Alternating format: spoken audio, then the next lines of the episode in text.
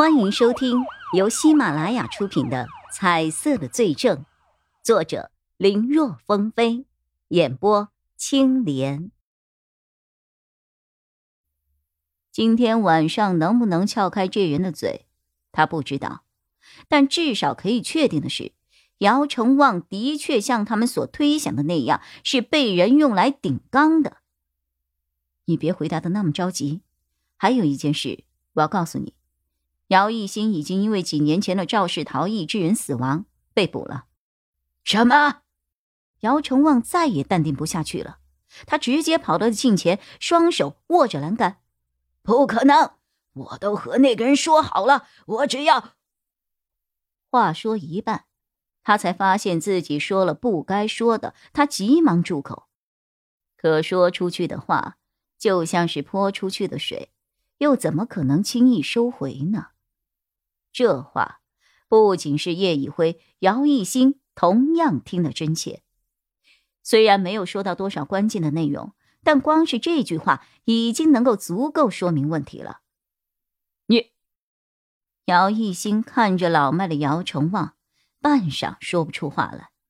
他其实根本不想来见姚成旺的，当年的恨他还没有忘怀，可被叶一辉告诉。如果他能够配合的话，或许等他的肇事逃逸致人死亡案审判的时候，警方会提交申请，说他有重大立功表现，可以斟酌进行适当的减刑处理。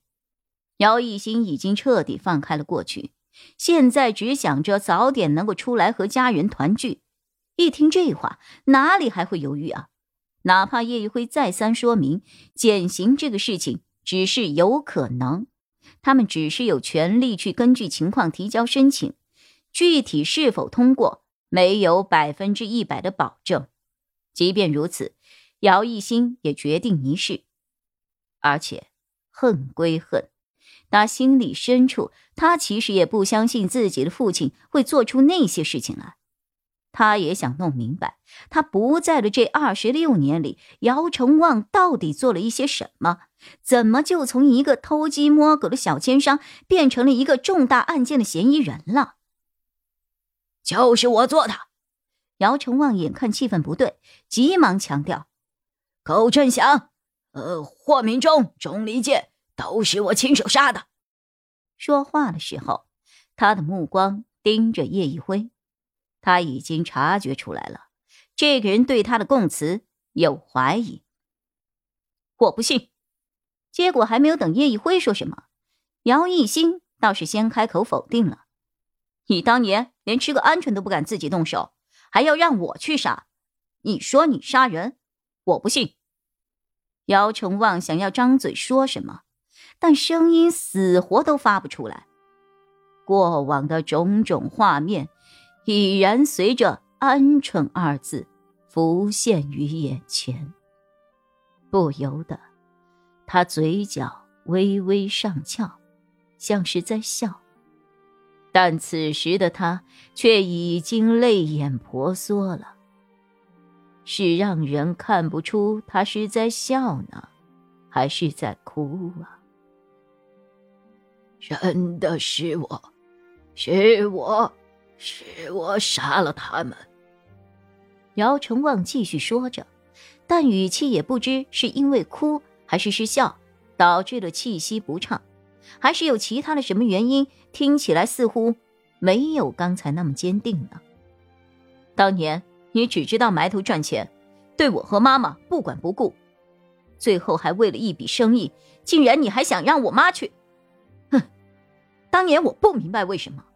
等工作了之后，我渐渐能够理解一些你当时的难处。有些人，有些事，或许的确没有别的选择。可真的是这样吗？在金钱和家人之前，前者真的那么重要？你说你累死累活，勾心斗角，每一天都是为了什么呀？哪怕你赚了花不完的钱，又能如何？像我小时候。我们一家三口在一起，开开心心的，不好吗？你说你这些年忙碌下来，你得到了什么呀？我完全不能理解你所做出的那些选择。我恨你，而且会恨你一辈子。姚成王，我虽然不想把你当做我的父亲，但我的身体里到底流的是你的血。我了解你，你心黑，你无情，但你不是一个能够下杀手的人。而且你自己刚才不是也说了吗？是他们，是他们让你这么做的。他们是谁？是谁？是谁？这一番话说的姚一新情绪激动，要不是叶一辉从旁拉着，不让他大声说话，可能最后几句早就吼出来了。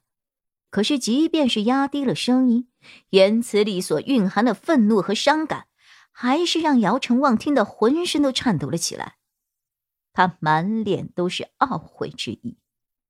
叶一辉看得出来，这个人是真的在悔恨一些事情。这一点从姚成旺的一些调查中也能够看出端倪。以姚成旺的身价，找一个女人还不是分分钟的事情。就算不再婚，包养几个玩玩也很正常。但自从姚一新母子走后，二十六年。他一直是孤身一人。发现姚成旺有些动摇了，叶一辉赶紧掏出了手机，给他播放了一段视频。这是一个旅游博主的视频，视频里说话的那个人的容貌已经被打了马赛克，只能从有些蹩脚的声音和说的内容来判断，这应该是一个喜欢旅游的老外。一开场。这个人先是报了自己的姓名，不过也被抹掉了。之后说了一下日期和今天来玩的是 A、B 市有名的夜市。姚成旺一开始不明白给他看这个做什么，但看着看着，一个人脸出现在了镜头之中。虽然只是路过，而且还不是正脸，只是三分之一的侧脸，但借着路灯。依稀还是能够分辨那个人的一些外貌特征。姚成旺的脸色瞬间变得煞白，身子里有些站不稳了。本集播讲完毕，感谢收听，更多精彩内容请在喜马拉雅搜索“青莲嘚不嘚”。